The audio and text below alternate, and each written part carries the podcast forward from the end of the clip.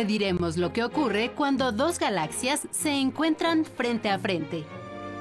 Veremos cómo se ilumina el firmamento con los cuásares y las auroras polares. Y nos acercaremos a un espectáculo lumínico extraordinario, el paso de un cometa muy cerca de la Tierra.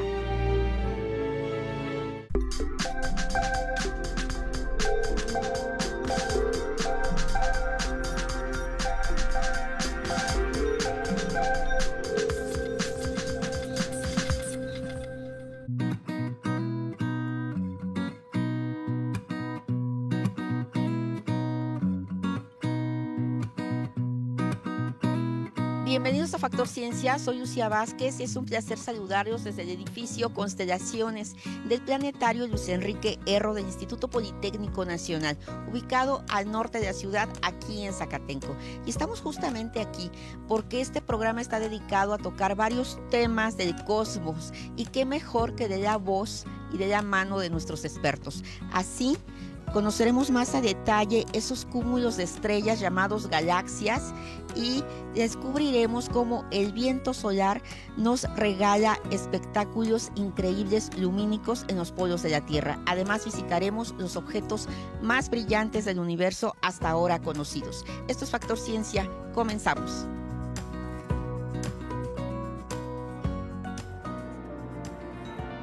Aquí, en el edificio Constelaciones, se encuentra una joya espacial, un Sputnik 1 verdadero, uno de los tres que se construyeron. Se lo regaló la Unión Soviética a México. Este fue el primer satélite de la historia que se puso en órbita en 1957. De esta forma, la ciencia abrió el camino hacia la conquista del espacio. 63 años después, la ciencia y la tecnología han dado pasos agigantados. Se ha llegado a lugares que nunca antes nos hubiéramos imaginado. Por ejemplo, muy cerca del Sol, con el satélite Solar Orbiter, construido por la NASA y la Agencia Espacial Europea. No se descarta que algún día podemos llegar incluso a otras galaxias. Este es nuestro hogar, la Vía Láctea. Tiene más de 200 mil millones de estrellas. Una de ellas es el Sol.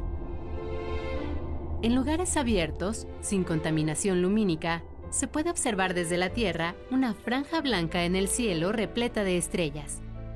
Esa es tan solo una parte de ella. Las galaxias son sistemas de luz, polvo y gas. Se agrupan unas a otras formando cúmulos de galaxias y a su vez varios cúmulos crean supercúmulos. Se piensa que en el universo observable existen 2.000 millones de galaxias. Además de estrellas, en su interior habitan planetas, satélites, asteroides, agujeros negros y otros astros, todos unidos por la fuerza de la gravedad. Algunas galaxias, como la nuestra, tienen un agujero negro supermasivo en su centro. Las primeras galaxias nacieron unos mil millones de años después del Big Bang. Hay galaxias pequeñas y gigantes. Sus formas son diferentes. Las más comunes son las elípticas, en forma de lente y en espiral, como la Vía Láctea, un disco de cuatro brazos lleno de estrellas. Otras son más pequeñas y de forma irregular. Cuando se detectaron se pensaba que podían ser nubes con luz. Ahora, con la ayuda de los telescopios más potentes, se ha determinado que son pequeñas galaxias que tienen tan solo decenas de millones de estrellas. Las galaxias no son estáticas, se mueven. No solo giran alrededor de su centro, su trayectoria cambia por razones de gravedad. Así, las más pequeñas son atraídas por otras mayores hasta que llegan a fundirse.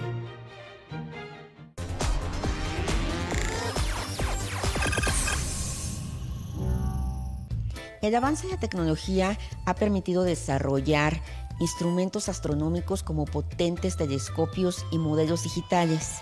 Algunos de ellos se emplean para conocer cómo se mueven las galaxias, su evolución y saber cuándo y cómo se fusionarán unas con otras.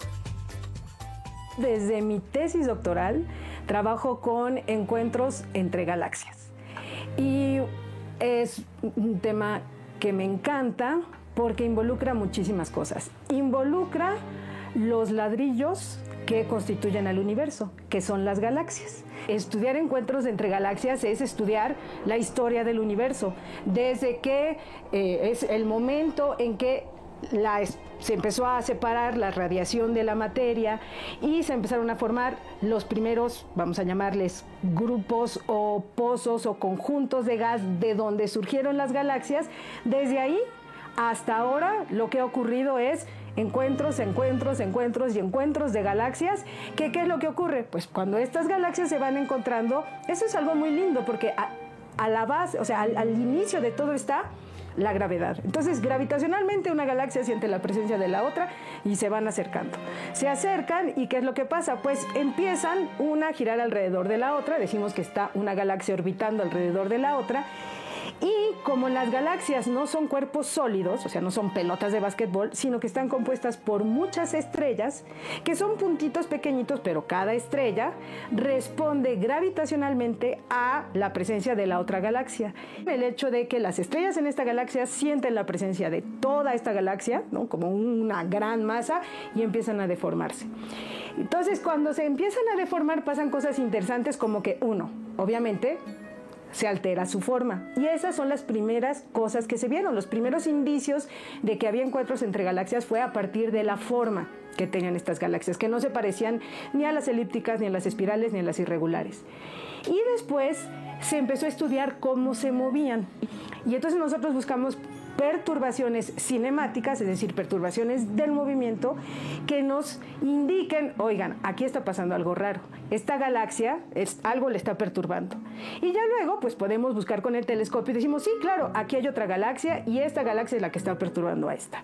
Y usando simulaciones de cómputo podemos decir en qué van a terminar. Entonces podemos decir, ah, pues estas dos galaxias grandotas van a terminar siendo una sola galaxia espiral, que en astronomía todo es grande, es enorme, ¿no? Estamos hablando de millones de millones y decenas de millones de millones de kilómetros. Entonces todo es enorme. En una galaxia, cuando yo digo una galaxia es un conjunto de estrellas, que pueden ser cientos de millones eh, de estrellas, pues sí, uno piensa, ah, pues han de estar todas apelotonadas, pero no. La distancia entre una estrella y otra en una galaxia, pues es del orden de, pues sí, más o menos unos, pues un millón de millón de kilómetros, o sea, un billón de kilómetros entre una estrella y otra. El espacio es tan grande que aunque yo tome un gran sistema de estrellas, pero con esa enorme separación cada una de ellas, y otro gran sistema y los junte, gravitacionalmente sí se sienten pero no al grado de pasar uno tan cerca del otro. Porque lo que domina lo que llamamos la dinámica de una galaxia, es el movimiento de una galaxia, es como que toda la masa de la galaxia. Donde sí hay choques es a nivel del gas, porque el gas ese sí es como un fluido y ese sí pasa de una galaxia a otra y si encuentra, por ejemplo, más gas, hay choques. Estos choques lo que pueden producir es que voy acumulando cada vez más gas, más gas, más gas, más gas en una región relativamente pequeña del universo y se forman estrellas. Y eso también influye en la evolución de las galaxias. Pero en realidad a nivel de estrellas no, no pasa nada. Nuestra galaxia está en interacción con la galaxia de Andrómeda que es una galaxia pues, del mismo tamaño que la Vía Láctea. Lo que significa que en muchos años, pero es muchos años, o sea, sí, millones, miles de millones de años, esa galaxia y la nuestra van a ser una sola. Cuando se acerque Andrómeda, pues vamos a empezar a ver las estrellas de Andrómeda. ¿Y qué es lo que va a pasar? Pues que ya, por ejemplo, la constelación de Orión con su cinturón de los tres Reyes Magos, pues ya seguramente no va a tener esa forma, porque van a estar más cerca de nosotros otras estrellas. Y entonces lo que va a cambiar es el, el cielo nocturno. Muchas de las cosas que observamos cuando estudiamos la historia del universo, la evolución del universo, se pueden entender si nos fijamos en cómo se han encontrado las galaxias y en lo que resulta de estos encuentros.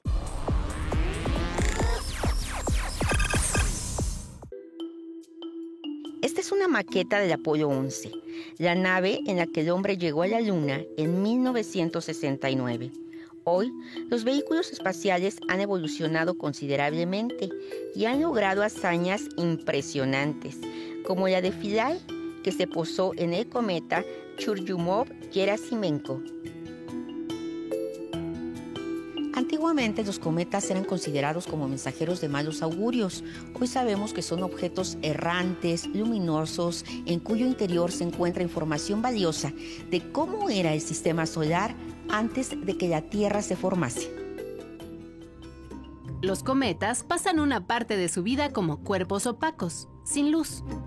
Habitan en el cinturón de Kuiper y en la nube de Oort, los límites del sistema solar una zona ultra fría a distancias enormes de la Tierra. Bueno, un cometa es un objeto astronómico que es un remanente de la formación del sistema solar. Son objetos que tienen una composición que se conoce en, el ambiente astronómico como el modelo de bola de nieve sucio. ¿Por qué? Porque está formado por gases congelados, son hielos, pero no hielos de agua, sino hielos de gases congelados, como el metano, por ejemplo, pero que tienen muchísimas eh, incrustaciones, eh, tanto metálicas como rocosas en su interior. Estas esferas congeladas son fósiles cósmicos que guardan en su interior la composición química original de hace 4.500 millones de años.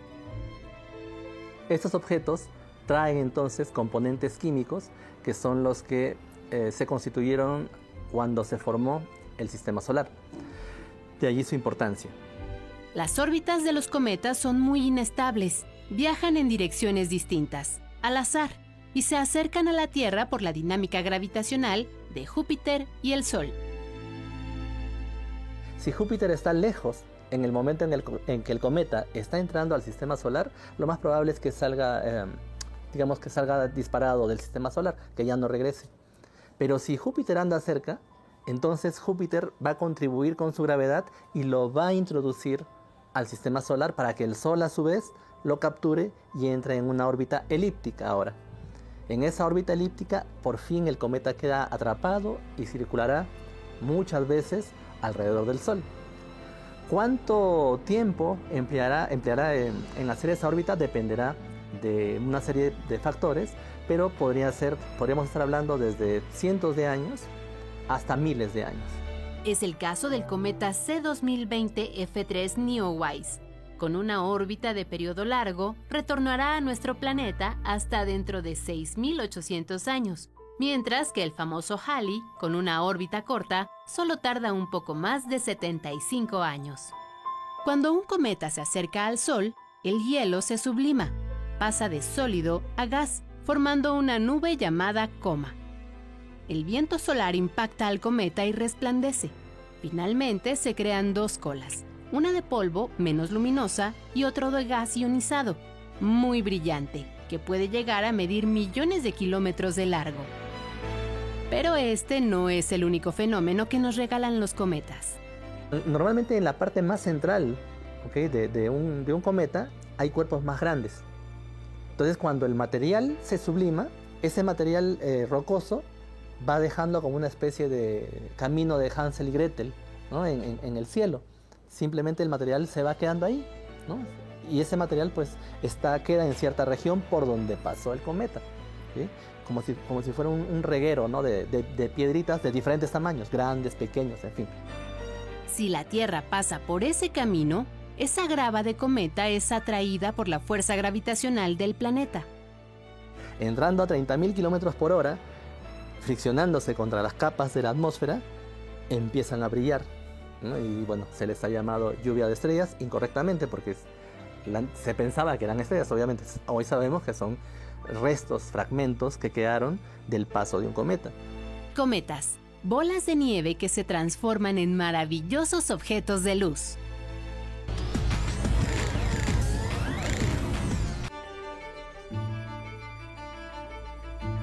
Hay vehículos cuya misión se ha alargado más tiempo en el espacio. Por ejemplo, los rovers, coches robóticos que se han adelantado a las misiones humanas para enviarnos evidencias sobre las condiciones de Marte.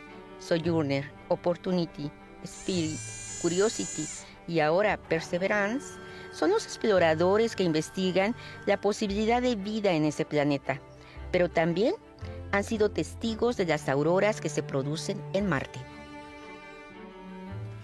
La palabra aurora significa brillo. Es por eso que esas ráfagas luminiscentes que se ven cerca de los polos se llaman auroras. Vamos a conocer más sobre ese fantástico y espectacular fenómeno que se da entre las partículas estelares y los átomos de la ionosfera. Auroras. Fantásticos resplandores que ocurren todo el tiempo, pero se disfrutan a plenitud durante el invierno cuando las noches son más largas y se aprecian mejor en total oscuridad. El, nombre correcto de este fenómeno son auroras polares. ¿Por qué? Porque se dan simultáneamente en ambos polos. Cuando son observados en el polo norte, pues se llaman auroras boreales y cuando se observan en el polo sur son las auroras australes. Em, es un fenómeno único en el sentido de que se da al mismo tiempo en los dos polos. Todo inicia con el llamado viento solar, un cúmulo de partículas cargadas eléctricamente que escapan del Sol y viajan en forma de masa a velocidades extraordinarias. El viento solar es emitido desde la superficie del Sol. Estas partículas son eh, empujadas hacia el medio exterior eh, pueden alcanzar velocidades de hasta 1000 kilómetros por segundo. Entonces viajan a una velocidad que, si bien es cierto, es grande, eh, pueden emplear entre 2, 3 o 4 días, dependiendo de en qué ángulo salen, en llegar a la Tierra. Eso es bueno, ¿por qué? Porque nos permite, en principio, decir, bueno, dentro de 3 días vamos a tener auroras este, polares. Al llegar a la Tierra, el viento o plasma solar es desviado por el campo magnético. El campo magnético de la Tierra actúa como una especie de moderador de, esas partículas. Eh, es una especie de paraguas que protege a la Tierra. La mayoría de las partículas chocan contra la parte, digamos, más, um, más densa de este, de este campo magnético, rebotan en él y regresan al espacio, pero muchas de ellas ingresan por los polos terrestres que es donde el campo magnético es el más este, débil, digamos. Al entrar al planeta, las partículas solares chocan con las moléculas de la atmósfera, y es cuando sucede la luminiscencia. Y esa luz es la que, como son miles y cientos de miles de, átomos, es la que vemos en el cielo en forma de, auroras boreales. El, el, ciseo, digamos, ¿no? de estas este, columnas de luz, porque se, les ha comparado con cortinas luminosas, es justamente eso, porque las partículas, mientras van interactuando con los átomos, pues van emitiendo la luz y como es, este, es un proceso de, movimiento, digamos, el de las partículas y los átomos, se ve reflejado en, el espectro de luz que vemos en el cielo. Las tonalidades de las auroras dependen de la altitud en la que se produce el choque, la energía y el elemento químico con el que colisionan las partículas solares. Así, las ráfagas de luz de color verde y amarillo se generan por oxígeno y las azules por nitrógeno. Las auroras boreales nos dan pistas no solamente digamos de, qué actividad hay en el Sol, sino que además cómo está la distribución de elementos químicos en la atmósfera terrestre. Los colores, por ejemplo, en azul o colores más este, hacia el morado, se dan a alturas mucho más bajas.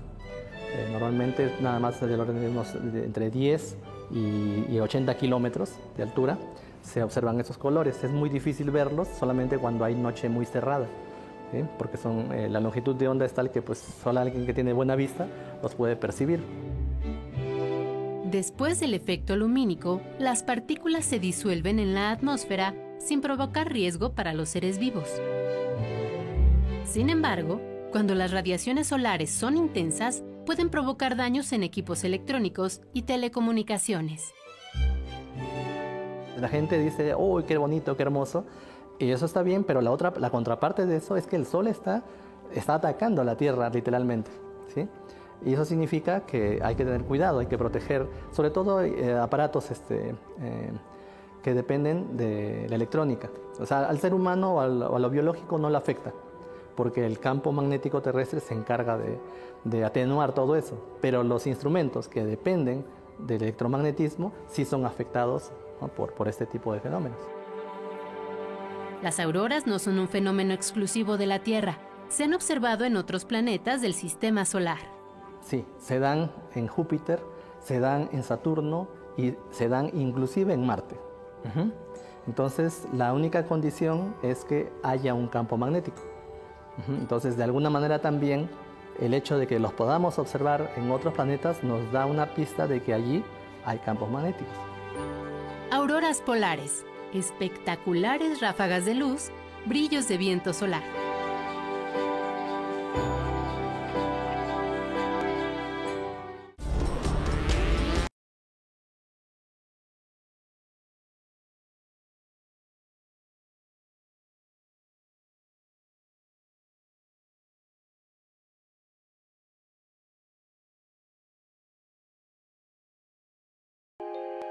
Por su con opuestos y su energía es más potente que el Sol. Los cuásares son los objetos más brillantes de lo que hasta ahora conocemos en el universo. Y por brillantes estamos hablando de objetos que incluso los podemos ver a grandes distancias. Eso lo, lo hace muy interesante porque además de ser brillantes, son los más lejanos. Un cuásar eh, podemos decir que es una que cuando lo observamos en el óptico, la primera vez que se observó, se parecían estrellas, por eso es cuasi estelar, de ahí su nombre. Eso es un cuásar. No son más grandes que nuestro sistema solar, pero producen una cantidad descomunal de energía, mil veces mayor que una galaxia de miles de millones de estrellas. Un cuásar son 10 a la 40 watts es decir, cientos de miles, de millones de focos de 100 watts prendidos al mismo tiempo. Es una cantidad de energía brutal que el hombre no ha podido crear ni siquiera en los sistemas más e-, eficientes de creación de energía. Ni siquiera nuestro Sol es capaz de producir esa cantidad de energía. Esta gran fuente de luz, billones de veces más potente que el Sol, surge como resultado de la dinámica más oscura del cosmos hasta hoy registrada. Lo que nos llama la atención es de que cuando la materia está cayendo dentro de este agujero negro se forman estos discos llamados discos de acreción y que en este caso la materia como se va golpeando una contra la otra y, se va acelerando conforme va cayendo, esto eleva la temperatura. El que se eleve la temperatura lo hemos visto, por ejemplo, en la hornilla del, no sé, de una parrilla o cuando vemos que una madera se está calentando, empieza a emitir en ciertas longitudes de onda en este caso, diferentes tipos de luz. Así, estrellas, galaxias y cualquier otro objeto son atrapados en los oscuros remolinos por la enorme fuerza gravitacional. Debido a la gran velocidad con la que cae la materia, el gas y polvo que va quedando en el perímetro del hoyo negro forma un impresionante disco de plasma, una potente energía electromagnética desde la luz visible hasta otras longitudes de onda. La luz, por ejemplo, puede ser emitida en rayos X, rayos gamma, eh, infrarrojo, ultravioleta y en algunos casos hasta en el óptico. Esto nos llama mucho la atención porque esa es la razón por la cual brillan tanto. Hasta ahora se conocen más de 200.000 cuásares. El más cercano a la Tierra está a 581 millones de años luz. El más cercano, que es MRK 231, resulta muy interesante porque recientemente se descubrió que no solo es un agujero negro, son dos. Uno está rotando alrededor del otro. Y así como si fuera un sistema planeta-luna, en este caso son dos agujeros negros que se llama agujero negro binario. El conocimiento que se tiene de los cuásares es reciente, no llega a las seis décadas. En 1963, el astrónomo holandés Martin Smith logró medir por primera vez la distancia de estos objetos extremadamente luminosos, que llamó cuásares, casi estelares. Algunas teorías señalan que los cuásares son los núcleos de las galaxias jóvenes.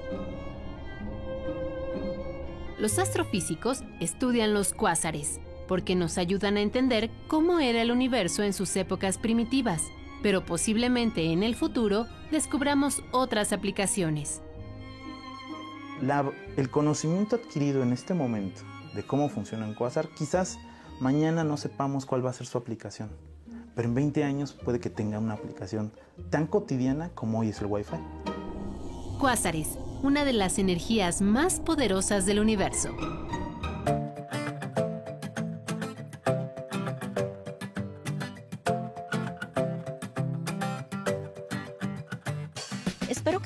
Disfrutado de este programa realizado aquí en el edificio Constelaciones del Planetario Luis Enrique Erro del Instituto Politécnico Nacional, un inmueble que guarda en su interior una muestra que nos habla sobre cómo la tecnología nos ha acercado más hacia el universo. No olviden seguirnos a través de Twitter, Facebook, eh, visitar nuestro portal, descargar cualquiera de nuestros contenidos a través de iTunes. Nosotros seguimos investigando lo que ocurre en el mundo de la ciencia y la tecnología para llevarlo hasta su pantalla. Yo soy Lucía Vázquez, esto fue Factor Ciencia, nos vemos hasta la próxima.